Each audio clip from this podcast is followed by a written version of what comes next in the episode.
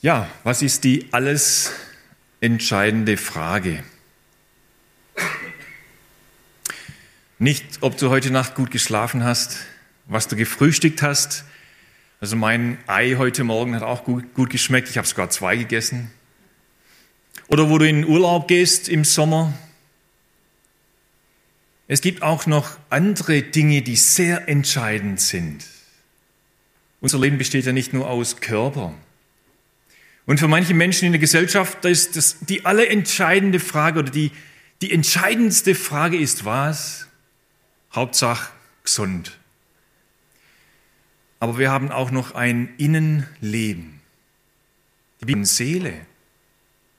Und das ist was ganz Entscheidendes für unser Leben. Und es ist gut, wenn wir immer wieder mal auch über diese Dinge nachdenken. Jesus sagt, die Welt wird vergehen. Meine Worte werden nicht vergehen. Himmel und Erde. Auch wir werden vergehen. Unser Körper wird verrotten einmal, ja.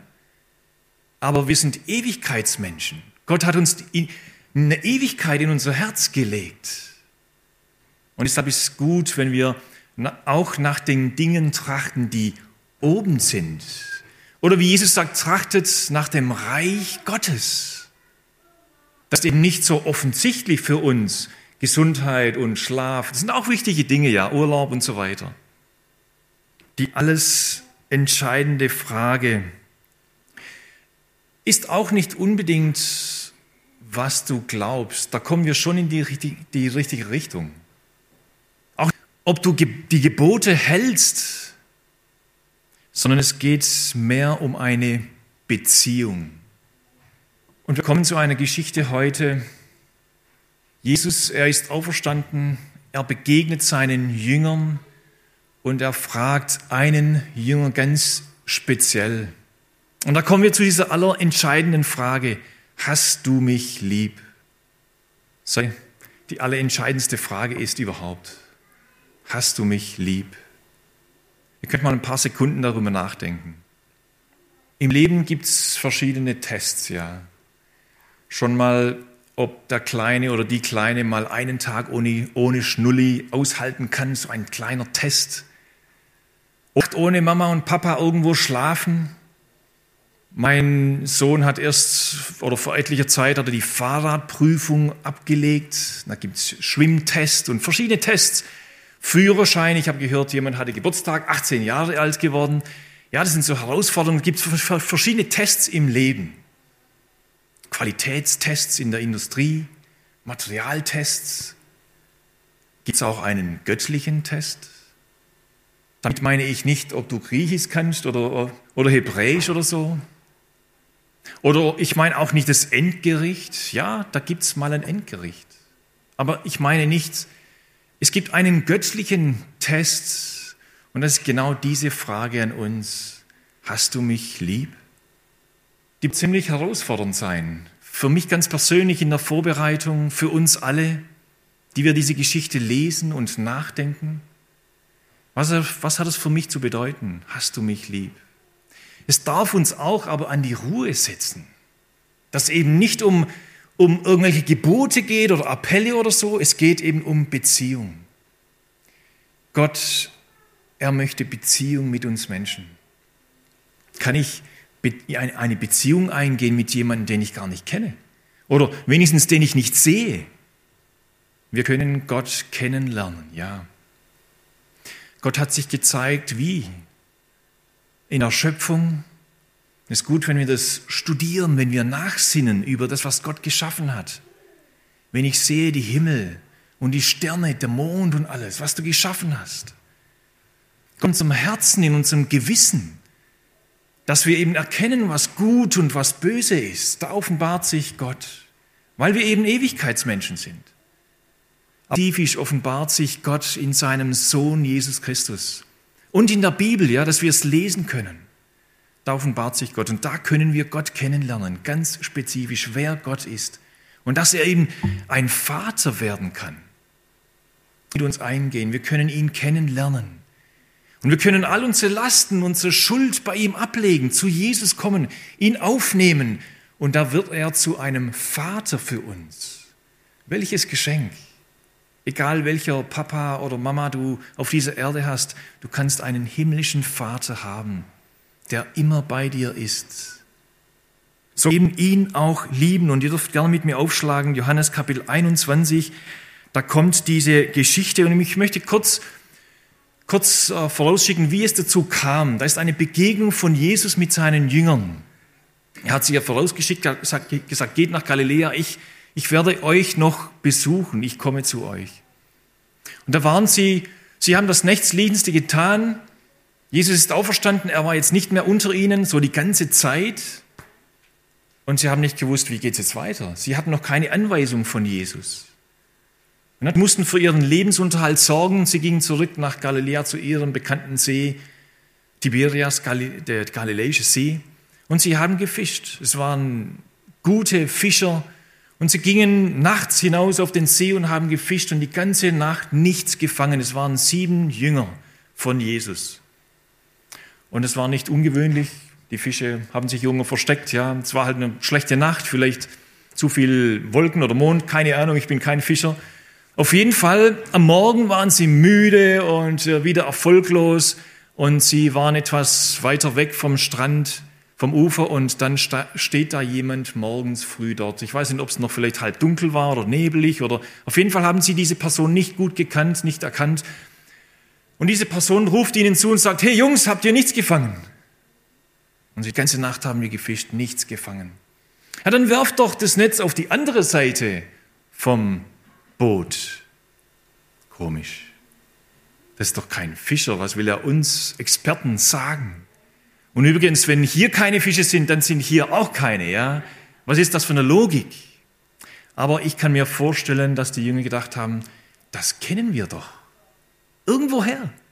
Das war vor, ich weiß nicht, einem, zwei Jahre. Wann das genau war, wissen wir nicht, aber das hat doch schon mal jemand zu uns gesagt.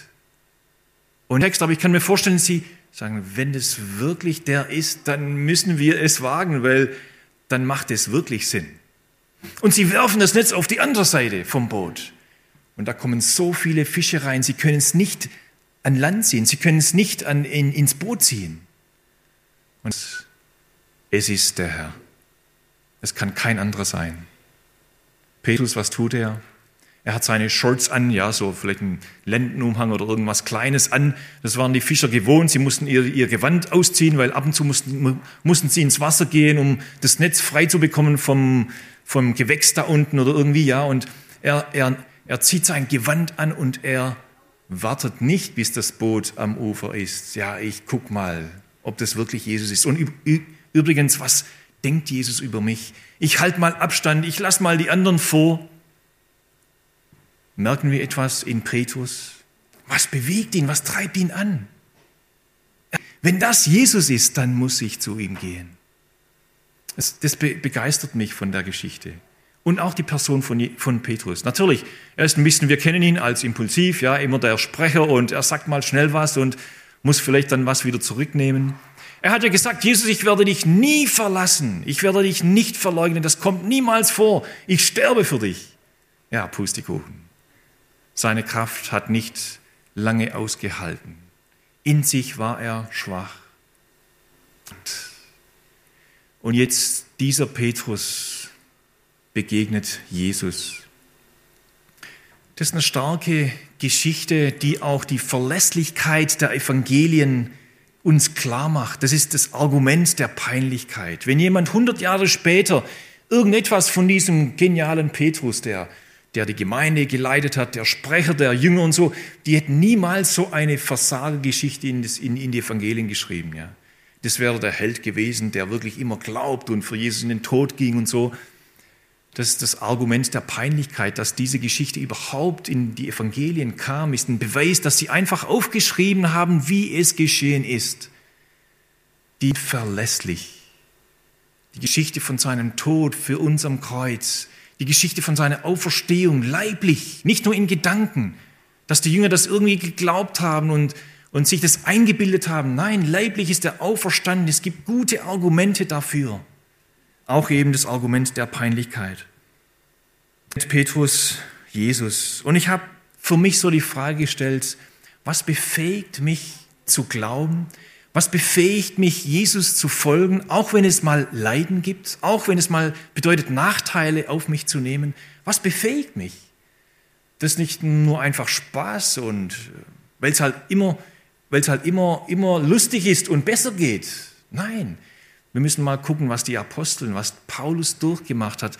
Er, er zeigt sich selber, sein Selbstporträt in 2. Korinther Kapitel 11. Könnt ihr mal nachlesen.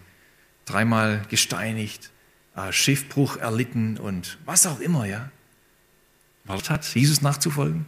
Was, was treibt ihn an? Was bewegt ihn, diesem Jesus nachzufolgen? Es sind keine Gesetze auf jeden Fall. Es ist kein Appell und wir Eltern, wir kennen das. Wenn wir irgendetwas durchsetzen wollen bei den Kindern, das ist, das ist schwierig. Vielleicht Eltern noch an die Lockdown-Zeit, Homeschooling. Manche Schüler, die sind da wirklich gut durchgekommen, die sind selbstständig gewesen. Sorry, einer meiner Jungs, das, das war wirklich mühsam. Auch Hausaufgaben, immerhin, ja. Und dann ständig neben ihm zu sitzen für meine Frau und, und ab und zu mal ich, wenn ich Zeit hatte und, und ah, das war mühsam. Und ich habe immer wieder zu meiner Frau gesagt, wenn es endlich mal einfach Klick machen würde bei ihm, ja, dann würde er erkennen, für was er das tut und den Sinn und den Zweck und so weiter. Aber Appelle, Gesetze, und, ah, du musst ja, denn, und ich habe schon immer, ja, immer wieder gesagt, du tust ja nicht, nicht für den Lehrer oder die Lehrerin oder so, du tust für dich, checkst es nicht, ja. Aber es hat einfach nicht Klick gemacht. Wenn es aber mal Klick macht, dann geht es automatisch eigentlich. Auch mit diesem Ding der Liebe. Vielleicht denken die Ehepaare oder die, die mal verliebt waren an diese Zeit, da war kein Weg zu weit. Da war keine Arbeit zu groß. Um der Liebe willen. Das hat uns bewegt. Und ich habe hier ein Bild mitgebracht. Ähm, die, die zur Schule gehen, haben das bestimmt mal irgendwann gelesen oder diese Geschichte. Da hat Wind und Sonne, die haben eine Wette gemacht. Wer kann diesem Mann da unten den Mantel ausziehen? Und der Wind hat gestartet und gesagt, ich werde ihn schon ausziehen. Wirst sehen. Und dann hat er geblasen und gepustet mit aller Kraft und hat, da kam ein Sturm auf und was hat der Mann gemacht? An sich gezogen. Und irgendwann ging ihm wirklich die Puste aus und hat gesagt, ich schaffe es nicht, ich gebe auf. Versuch's mal du, aber du schaffst, schaffst es eh nicht. Du hast ja keine Kraft. Und dann hat die Sonne ganz still und leise, hat einfach die Sonne auf diesen Mann geschienen. Und automatisch, es wurde ihm heiß und er hat einfach seinen Kittel ausgezogen, hat angefangen zu schwitzen und pah. Und der Wind hat entdeckt, das ist eben ein, ein Bildnis, ja, ein Gleichnis von dem, was die Liebe tut. Still und leise. Wenn dein Feind hungert, so sättige ihn. Wenn er dürstet, dann gib ihm was zu trinken. Er ist dein Feind, aber wenn du das tust, dann wirst du was? Ein Bild für damals war ganz bekannt, du wirst feurige Kohlen auf sein Haupt legen. Das wirkt etwas. Es bewirkt etwas in ihm. Die Liebe ist stärker als der Tod, sagt die Bibel. Und diese Punkte anschauen, die Liebe von Gott, sie befähigt uns, seine Liebe anzunehmen, eben seine Vergebung, die er uns geschenkt hat durch den Tod von Jesus. Die Liebe von Gott befähigt uns dazu. Und sie befähigt uns, Gott wiederum auch zu lieben und auch andere Menschen zu lieben. Von etwas. Er schreibt es in 2. Korinther Kapitel 5, Vers 14. Ihr kennt wahrscheinlich diesen Vers. Denn die Liebe Christi, sie drängt uns. Es ist wie ein Motor, ja. Nicht wie ein Schubkarren, den man immer schieben muss an ihm. Die Liebe, sie drängt uns, sie bewegt uns. Ihr wisst vielleicht, dass in Papua-Neuguinea die GFC dort über 1000 Gemeinden hat. Wie ist das entstanden? Was hat die ersten oder die, die, die Leute von damals, als sie gingen, was hat sie getrieben? Was hat sie motiviert, dorthin zu gehen? Die ersten zwei, die dort eine Erkundungsreise gemacht haben, Max Graf und Heinrich Müller, Sie gingen dorthin als sozusagen als Kundschafter und sie kamen in die Hauptstadt Port Moresby und sie wurden von einem australischen, australischen ähm, Regierungsbeamte empfangen, ziemlich kühl. Und er hat sich so fast so abgewiesen und hat gesagt, hey, was wollt ihr von der Schweiz, dem kleinen Land, so weit zu reisen und hier, hm, was, was wollt ihr hier tun und, und warum hier so Steinzeitalter und Menschen, die wirklich noch ja, irgendwo ziemlich wild sind? Was? Äh, sie haben gesagt, das muss ja wirklich, da muss ja wirklich irgendwo Abenteuerlust oder irgendwas muss, muss euch treiben. Was ist das wirklich? Oder eine Ideologie oder irgendetwas? Und da haben sie nicht gewusst, was antworten wir. Und sie haben gesagt, wissen Sie, es ist die Liebe von Jesus, die uns drängt. Menschen brauchen Jesus. Wir Menschen brauchen Vergebung. Wir brauchen ein neues Herz, einen neuen Geist. Das ist das, was uns treibt.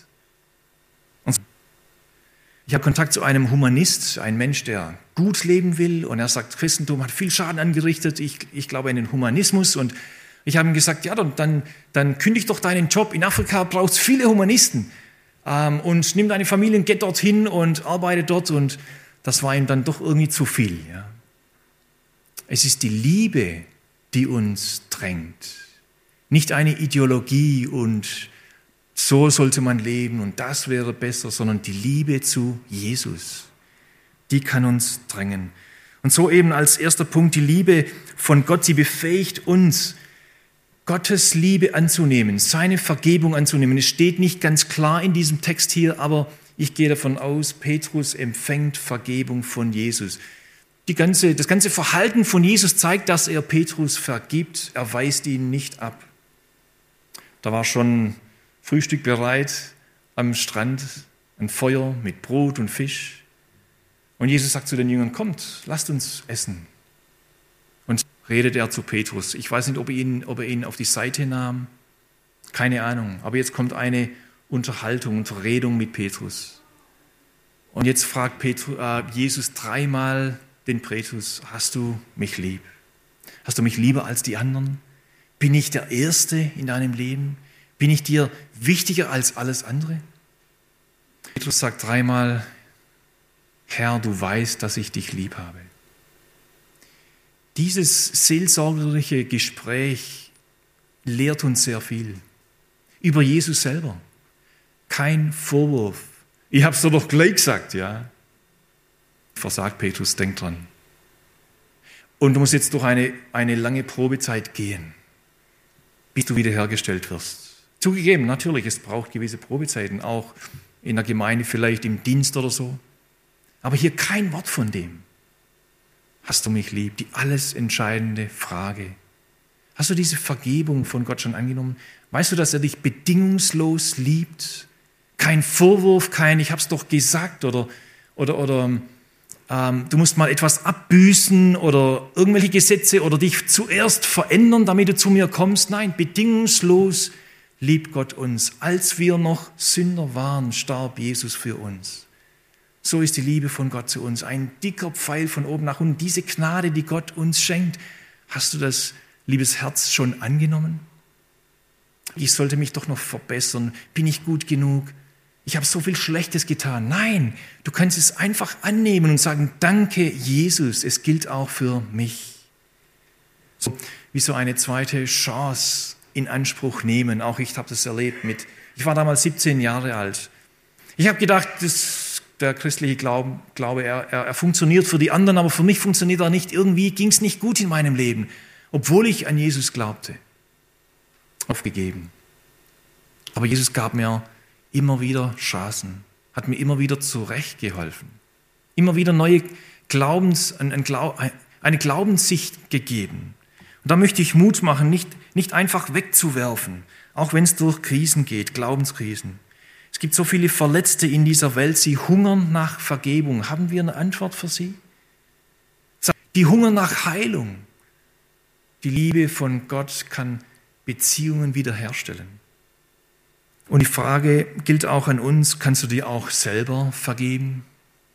Es gibt manche Dinge der Vergangenheit, die können wir nicht, nicht mehr wieder gut machen. Wir können sie nicht mehr wiederholen. Beschuldigen und, und so, aber es gibt manche Dinge, die können wir nicht mehr wieder gut machen. Und da musst du dir selber auch vergeben. Und sagen, weil Gott mir vergeben hat und weil ich das annehmen kann, dann muss ich auch diese Schuld selber auch loslassen. Diese, diese Ketten, die mich gefangen nehmen wollen, ich vergib auch mir selber irgendwo, ja. Versteht ihr, was ich meine? Und ich lasse das los, weil es am Kreuz aufgehoben ist. Auch wenn ich es nicht mehr wieder gut machen. Manche Dinge sind zerbrochen worden. Vielleicht muss ich auch mit den Folgen leben, das kann sein.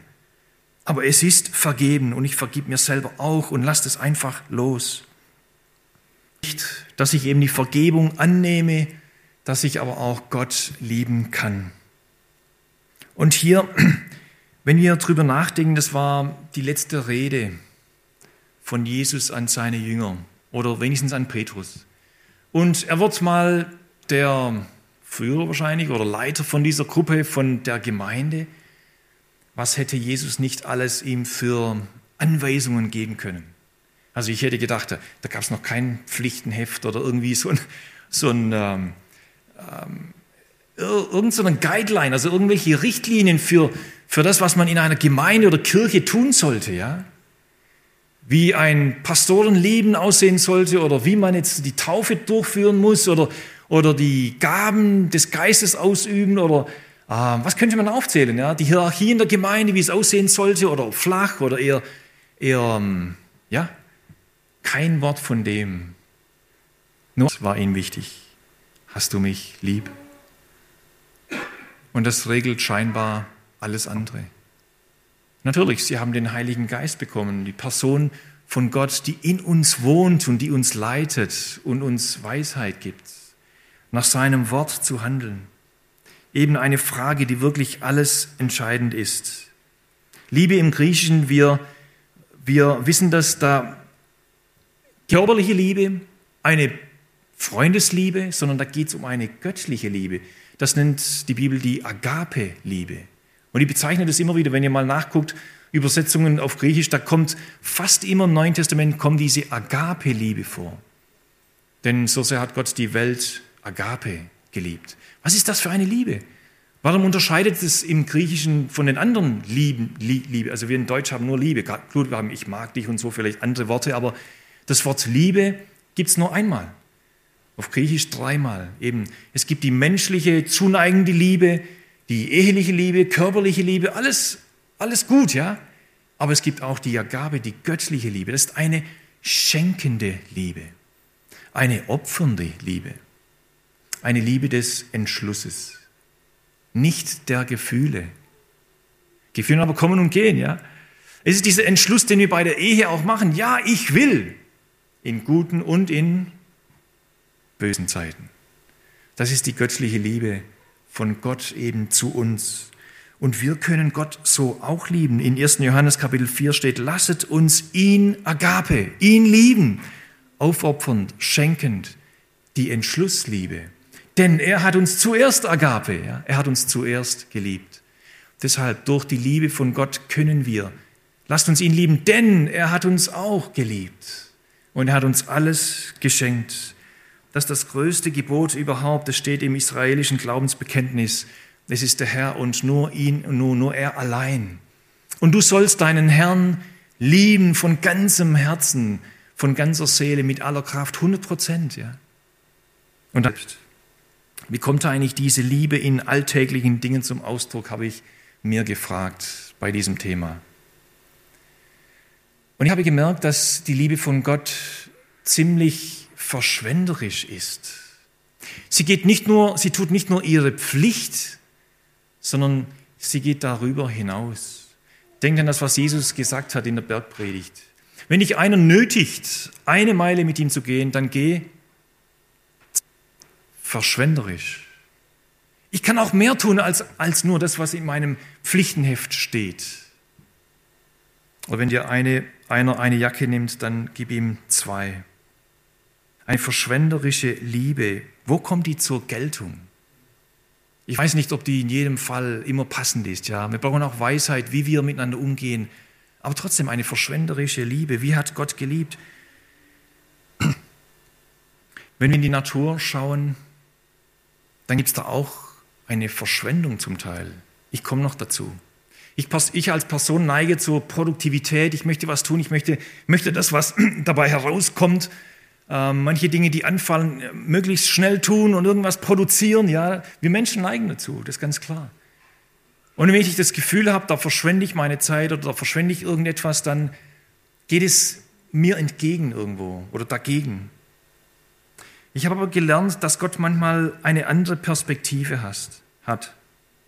Und Tiefphase im Leben, da wurde ich, da hat das Leben von Mose mich manches gelehrt. Wir, wir lesen in Hebräer, er wurde in aller Weisheit von Ägypten, ja. Er ging in eine gute Universität, er wurde gelehrt. Und die Bibel sagt, er war mächtig in Worten und Taten und Werken. Und viel Potenzial im Leben von Mose. Er war 40 Jahre alt. Überleg mal, was er alles bewegen hätte können. Aus Ägypten, aus diesem Bereich, wo er wirklich viel Einfluss hätte haben können. Und er nimmt ihn heraus und schickt ihn wohin? In die Wüste. Was soll das, Herr? Ich verstehe das nicht. Und wie lange? Nicht nur, nicht nur ein Praktikum, nicht nur eine Reha oder nicht nur eine kurze Zeit, sondern 40 Jahre ist Mose in der Wüste. Und was tut er dort? Klar, er zeugt zwei Söhne, auch, auch, auch gut, ja. Er lebt einfach ein normales Leben. Er heiratet, er gründet eine Familie, er, er geht seinem Beruf nach. Aber er lebt in der Gegenwart Gottes. Das war sein Training dort. Und bereit, wieder nach Ägypten zu gehen. Als 40 hat er gedacht, ich schaffe das schon. Ich mache das schon, ja. Ich kann schon Gott irgendwie helfen, dieses Volk zu weiden oder zu führen oder so ihnen zu helfen. Mit 80 hat er gesagt, schick einen anderen, ich kann es nicht. Diesem Dornbusch zu Mose, du sollst gehen. Ähm, fünf Argumente hat Mose gegen diese, diesen, ähm, dieses Gebot von Gott, ja, diesen Befehl von Gott. Fünf Argumente, ja, ich bin, ich bin noch nicht, nicht berät, schick einen anderen, ähm, sie kennen mich nicht und so weiter und so fort. Gott schenkt fünf Zusagen an Mose. Ihr könnt es nachlesen. Und bei dir, gehe. Und in dieser Abhängigkeit zu Gott geht Mose nach Ägypten. Das heißt, Gott verschwendet nicht diese Zeit, diese 40 Jahre. Den Öl, das diese Frau auf die Füße von Jesus goss, so eine Verschwendung. Vor allem wir Schwaben, ja. Hey, das hätte man doch noch für dies oder jenes einsetzen können und gut gebrauchen und gut nutzen. Aber Jesus sagt, lass es geschehen. Lass es verschwenden. Jona, er verschwendet sein Grab nur für diese drei Nächte für Jesus. Nachher war das Grab leer. Das waren Gräber von reichen Leuten, das, das, die, die waren nicht billig, diese Gräber. Verschwendet. Nein. Verschwendet für, für Gott. Oder in der Natur, es gibt manche Korallen im Meer, die sieht niemand. Für was blühen die oder für was sind die da? Mit ihren Farben und ihrer Schönheit. Vielleicht sieht sie nie irgendjemand. Oder schöne Orchideen im tiefsten Dschungel. Keiner kommt vorbei und macht ein Bild oder tut es auf, postet auf Instagram oder irgendwo. Keiner sieht's. Verschwendet. Wirklich? Nein. Für Gott. Manche Dinge, die, die wir als Verschwendung sehen, aber tun wir es in Liebe für Gott, dann ist es nicht verschwendet. Und so dürfen wir eben auch einander lieben. Ich habe gelernt von Bruder Lawrence, es war ein Mönch aus dem 17. Jahrhundert. Er erlebte in seiner 15-jährigen Tätigkeit als Koch in dieser Gemeinschaft etwas, das mich gelehrt hat. Er hat diese Tätigkeit als Koch nicht wirklich gemocht, für 100 Leute zu kochen, aber immer nach, dem, nach, der, nach der Arbeit, nach dem Kochen und und aufräumen, dann hat er immer den Boden gewischt oder, ja, wie sagt man, gewischt, gekehrt und gewischt. Und er war auf den Knien, ja, mit den Händen, mit, mit, mit, mit, dem, mit dem Wischlumpen oder was auch immer, wie man sagt, ja, hat er den Boden gewischt. Und da kam einer mal vorbei und während dem Wischen hat er, hat er einfach gepfiffen. Irgendwas gepfiffen, ja. Obwohl er eigentlich diese Arbeit nicht wirklich mochte. Und da kam einer vorbei und sagte, hey, ich, ich sehe dich, Bruder Lawrence, ich sehe dich immer wieder so fröhlich bei dieser Arbeit, die ja nicht unbedingt super schön ist und angenehm. Warum bist du so fröhlich? Und da sagt er, ich übe mich in der Gegenwart des Herrn zu leben. Tiefe Haltung zum Leben, eben zu der Beziehung zu Gott. Es kommt eben nicht so drauf an, was wir tun und wann wir es tun, sondern es kommt eher drauf an, oder wo wir sind, es kommt eher drauf an, wie wir sind. Da kommt es eben auf die Beziehung drauf an. Gott zu lieben. Kommen wir diese Liebe Wo kommt diese Liebe her? Wir haben die Liebe nicht in uns. Wir sind begrenzt. Wir kommen an Anschlag. Die Bibel sagt, dass die Liebe durch den Heiligen Geist uns gegeben worden ist. Wir dürfen sie in Anspruch nehmen.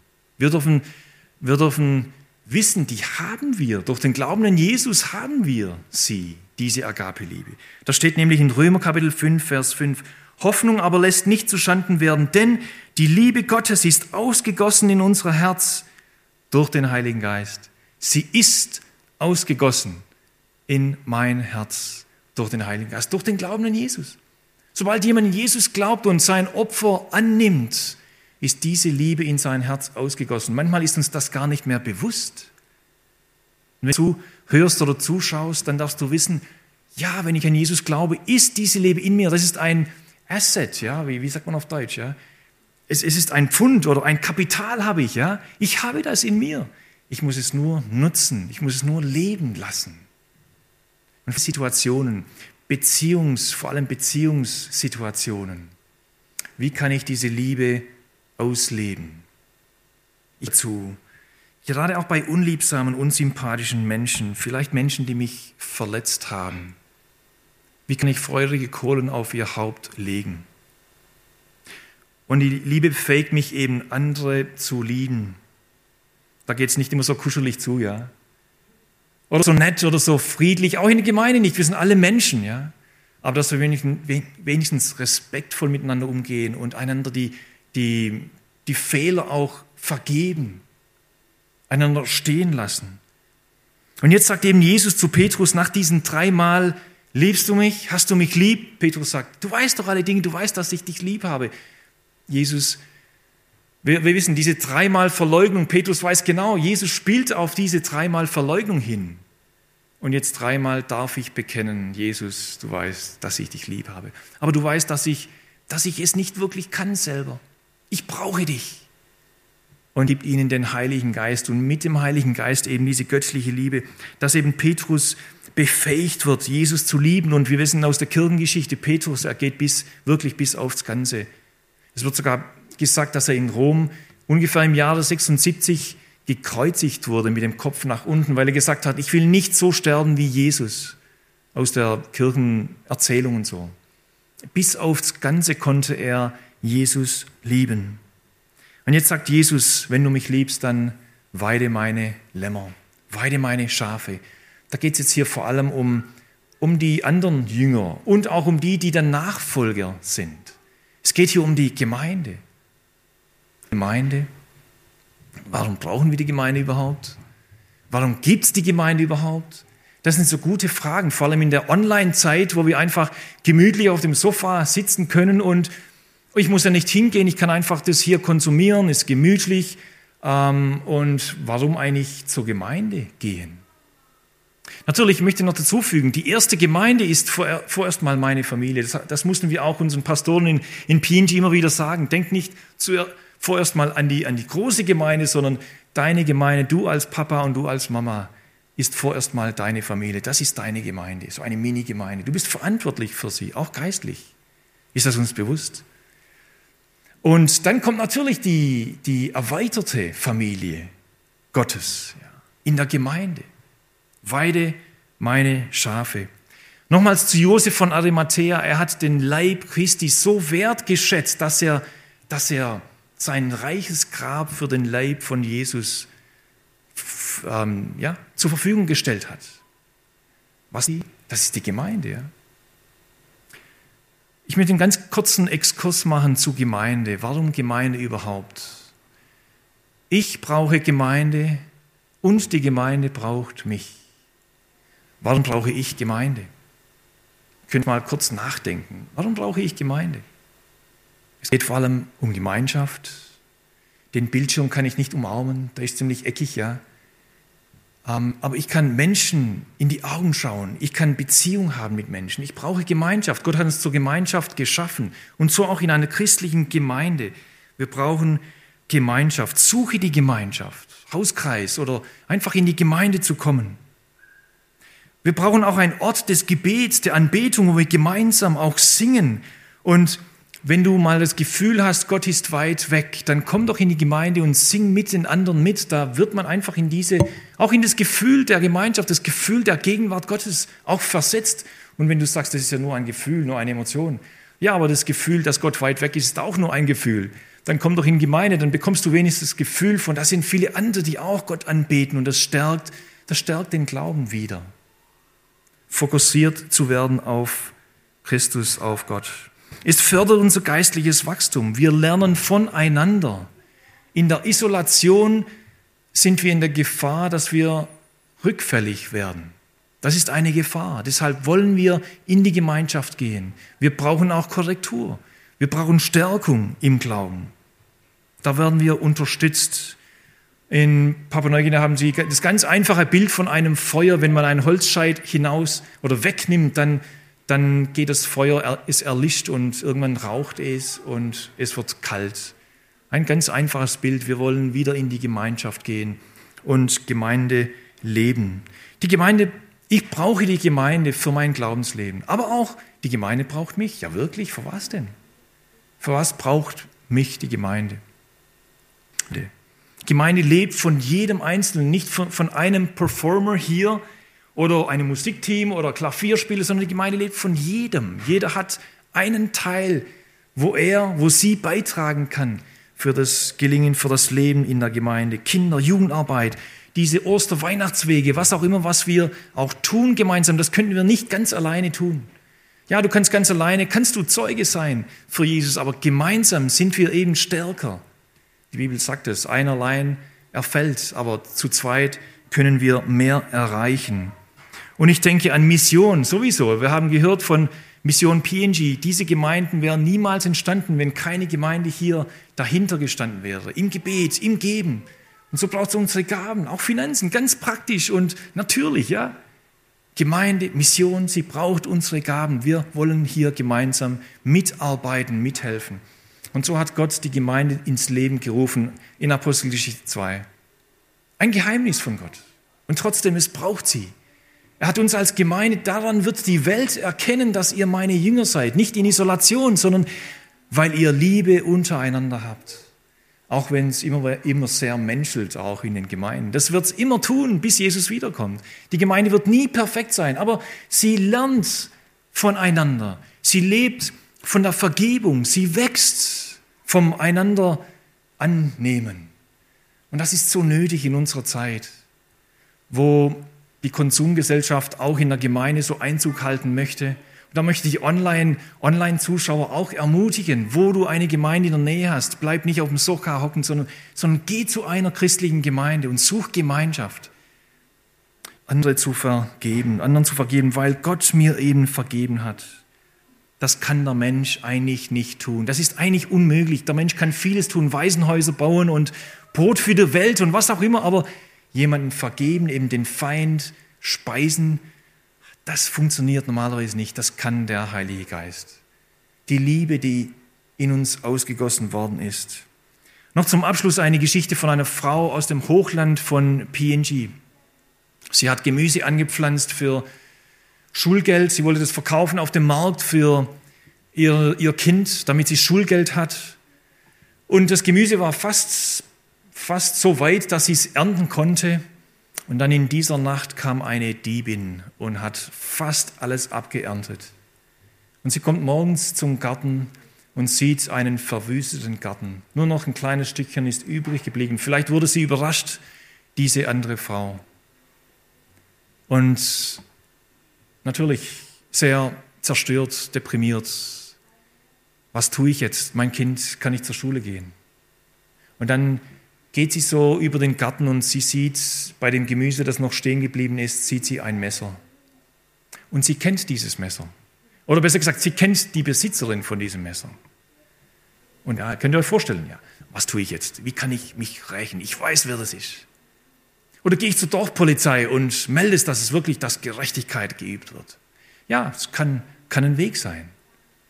Aber diese Stimme, es war der Heilige Geist tu das nicht. Und sie nimmt das Messer und sie erntet den Rest vom Gemüse, erntet sie und bündelt es und sie geht am Morgen zu dieser Frau. macht die Frau, macht die Tür auf und ist zuerst erschrocken. Gemüse, die Frau, die ich bestohlen habe, mein Messer. Sie weiß, dass ich es war. Und sie sagte, du kannst mich anklagen. Was? Ich habe dein Gemüse gestohlen. Dann sagt diese Christenfrau, du hast den Rest vergessen von dem Gemüse. Ich habe es dir gebracht. Feurige Kohlen auf ihr Haupt gelegt. Das hat etwas bewirkt in dieser anderen Frau, dass sie gesagt hat, warum bist du so? Ich ein krasses, starkes Zeugnis. Ich weiß, das funktioniert nicht immer so, aber in diesem Fall war es so. Feurige Kohlen auf das Haupt von ihrem Nächsten gelegt. So nun deinen Feind hungert, so speise ihn, dürste ihn, so tränke ihn. Wenn du das tust, dann wirst du feurige Kohlen auf sein Haupt sammeln. Ich kann mir vorstellen, dass wir so den ganzen Morgen ist uns durch den Gedanken gegangen, wer, wer ist in meinem Umfeld, das eben diese Liebe braucht. Es ist einfach, meinen Partner zu leben. Oder meistens, ja. Hoffentlich, ja. Oder Menschen, die mir gut wohlgesonnen sind. Aber Menschen, die mir fein sind. Wie kann ich sie lieben? Möge Gott uns Kreativität schenken, den Mut schenken, am richtigen Augenblick, zur richtigen Zeit das Richtige tun mit diesen Kohlen. Weil Gott uns vergeben hat. Weil wir ihn lieben. Hast du mich lieb? fragt auch Jesus uns, mich persönlich heute Morgen. Lass uns noch stille werden zum Gebet. Dieses sehr ja, innige, seelsorgerliche Gespräch von Jesus mit Petrus. Und das stellt uns auch heute Morgen, fordert uns heraus, mit der Frage umzugehen, hast du mich lieb? Und wollen es von Herzen bekennen, ja Jesus, du hast dein Leben für für mich ganz persönlich gegeben. Manchmal vergesse ich das im Umgang mit anderen Menschen und ich möchte immer wieder daran denken, du hast mir alle Schuld vergeben. Wie sollte ich anderen Menschen was vorhalten? Wie sollte ich nicht vergeben? Wir sinken und es immer wieder, wenn es immer wieder hochkommt, Herr, schenke Kraft, dass wir immer wieder vergeben, immer wieder loslassen. Und dass wir in dieser Vergebung leben und diese Liebe von dir praktizieren, anwenden und dass es wirklich sichtbar ist in unserem Leben. Dass andere Menschen erkennen, wir sind anders. Und sie auch, ja, angespornt werden, dass sie auch so ein Leben haben möchten. Auch in der Gemeinde, lass uns Menschen sein, eine Gemeinde sein, die einfach einander liebt, dass die Welt erkennt, dass wir deine Jünger sind. Begleitest, wir bitten, dass du uns segnest und mit uns gehst. Wir befehlen uns dir an, beten auch für die, die nicht hier sein konnten, beten für die, die auch zuschauen, dass du uns weiter begleitest, uns weiter durch dein Wort zu uns redest und uns ermutigst, uns weiter anspornst, dir nachzufolgen. Amen.